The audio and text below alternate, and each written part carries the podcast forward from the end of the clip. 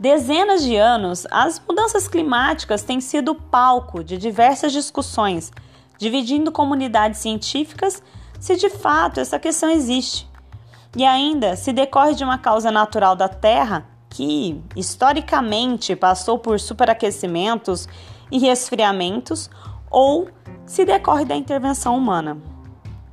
Em 1972, diversos representantes se reuniram na Conferência de Estocolmo para discutir sobre questões ambientais dos seus países, sendo que pela primeira vez foi pautado que a questão climática é extrafronteiriça, pois as consequências das condutas de um país podem afetar outro, dado o impacto global no âmbito ambiental. Foi um grande salto, pois até então não se tinha esse entendimento. Acreditava-se que os danos ambientais que aconteciam num país trariam impactos, consequências locais. Após essa conferência, muitas outras foram realizadas, sendo que em 1988 foi criada o IPCC, que é o Painel Intergovernamental sobre Mudanças Climáticas, uma sigla em inglês que a partir de 1990, após dois anos, passou a emitir relatórios sobre este tema, sendo que até 2006 eles não eram conclusivos, eles não eram taxativos sobre a existência da mudança climática e ainda da sua correlação sobre as ações humanas. Com isso, as ações ambientais e práticas de sustentabilidade que eram adotadas naquela época, elas se davam pelo que nós chamamos de direito ambiental, atenção ao princípio da precaução. Ou seja, para evitar riscos de ocorrência de dano ambiental, dada a ausência de evidência de constatação das mudanças climáticas e também dos seus impactos, dos seus danos. Porém, em dezembro de 2006, foi publicado um relatório do IPCC atestado por mais de 6 mil cientistas, no qual foi disposto de forma enfática da elevação do, climática da Terra e que esta mudança tem se dado por ação humana. Desde então, a existência da mudança climática e da responsabilidade dela pela ação do homem não era mais um risco, passando a se tornar um entendimento inequívoco, fazendo-se urgente a tomada de medidas preventivas, em especial para diminuir a quantidade de gases disponíveis na atmosfera responsáveis pelo superaquecimento.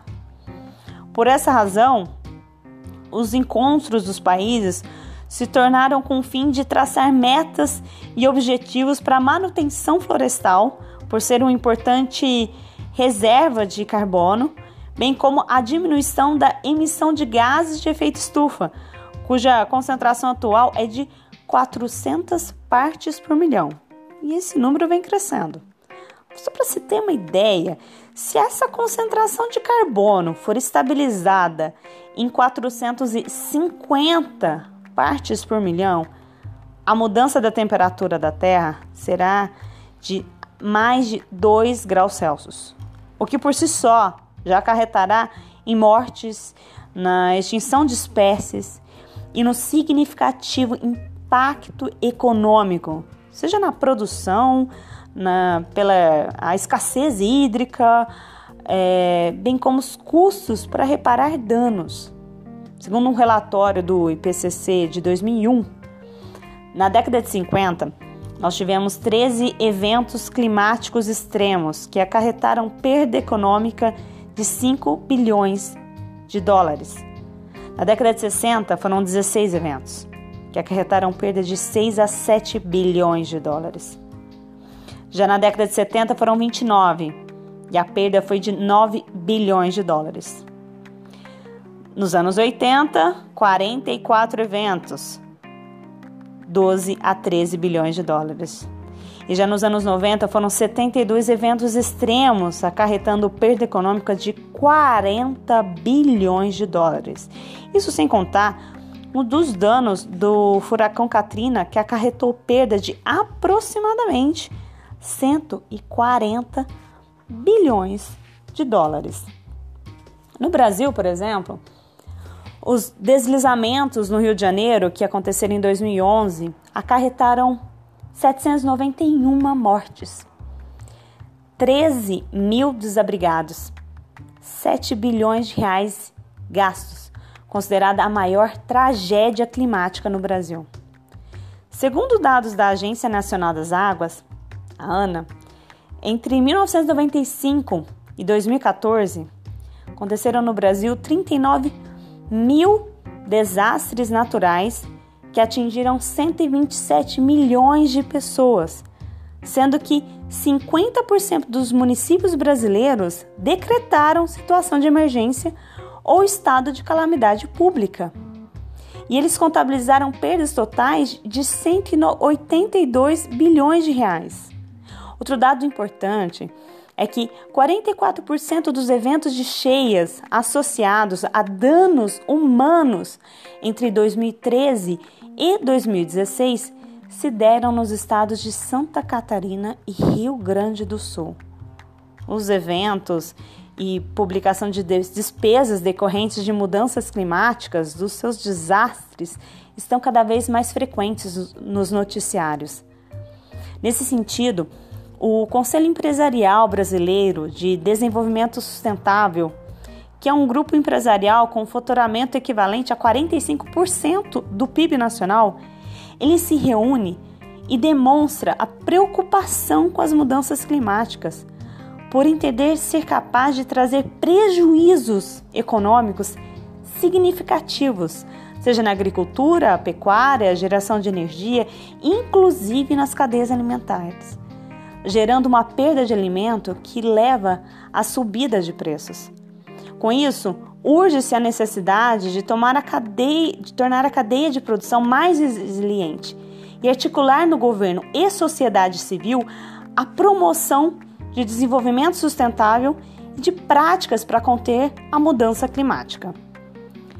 Sobre os impactos econômicos, o climatologista Carlos Nobre declara que se a temperatura subir entre 3 e 4 graus Celsius, o Brasil não terá condições para manter expressiva produção agrícola, sendo que talvez somente a região sul tenha condição de produzir. No relatório do IPCC deste ano, de 2019, é demonstrado o estudo da conexão entre o uso da terra e os seus efeitos sobre a mudança climática, destacando que solo e florestas doentes igual agravar a mudança climática. Foi exposto que se a temperatura global ultrapassar 2 graus Celsius, provavelmente as terras férteis se transformarão em desertos e as infraestruturas vão se desmoronar e os fenômenos meteorológicos extremos colocarão em risco o sistema alimentar.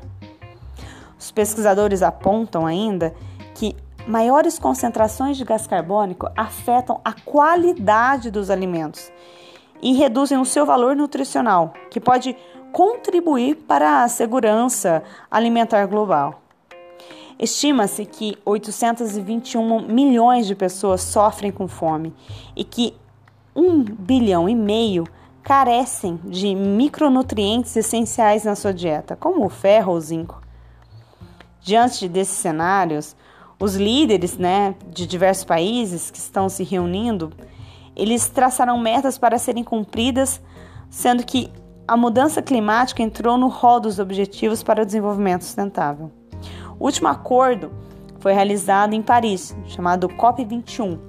Foi aprovado por 195 países, com o objetivo central de fortalecer a resposta global à ameaça concreta da mudança do clima e de reforçar a capacidade dos países para lidar com, com impactos decorrentes dessas mudanças, porque os danos das, das mudanças é uma coisa que é, é real, ela vai acontecer.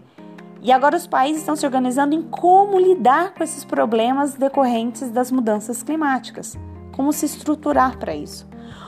No Brasil, é, que é signatário desse acordo, ele foi ratificado em 12 de setembro de 2016 e desde então as metas brasileiras deixaram de ser apenas pretensões e passaram a ser compromissos oficiais Dentre eles, a redução das emissões de gases de efeito estufa, que é de 37% até 2025, e esse número ele, tem, ele é considerado o nível de 2005, e a redução ela vai ter que ser 43% em 2030. Ainda, o país ele se comprometeu a aumentar a participação da bioenergia sustentável na sua matriz energética, para corresponder a aproximadamente 18% até 2030. Em decorrência disso, ações e políticas público-privadas em diversos segmentos vêm sendo adotadas para que tais compromissos assinados pelo Brasil sejam cumpridos. Para a redução das emissões de gases, a Organização Marítima Internacional, IMO, organismo da ONU responsável para garantir as atividades do setor para que seja limpa, eficiente e segura, emitiu uma nova regulamentação, denominada IMO 2020, com desafiadoras metas para a partir de 1 de janeiro de 2020, para o setor de transporte marítimo aqui no Brasil. Dentre as metas previstas está a redução de emissão de enxofre, que é um gás de efeito estufa, cujo a meta é de 3,5% reduzir para 0,5%. E essa redução só será possível com a alteração do combustível para um alternativo, como o metanol, ou para um óleo com teor de enxofre reduzido, que inclusive esse combustível foi produzido especialmente para atender essa demanda. Ele é seis vezes menos poluente. Outra meta prevista é a instalação de sistema de limpeza de gases emitidos para a atmosfera por navios e embarcações mercantes, conforme é apresentado num documento técnico chamado Convenção Marpol. Ainda sobre esse tema, o governo federal, através do IBAMA, instituiu o Programa de Controle de Poluição de Ar para Veículos Automotores, chamado PROCONV, estabelecendo na sua fase P8, dentre outros, limites máximos de emissão de gases de escapamento e a adição de biodiesel na composição do combustível, visando assim a redução da emissão de gases.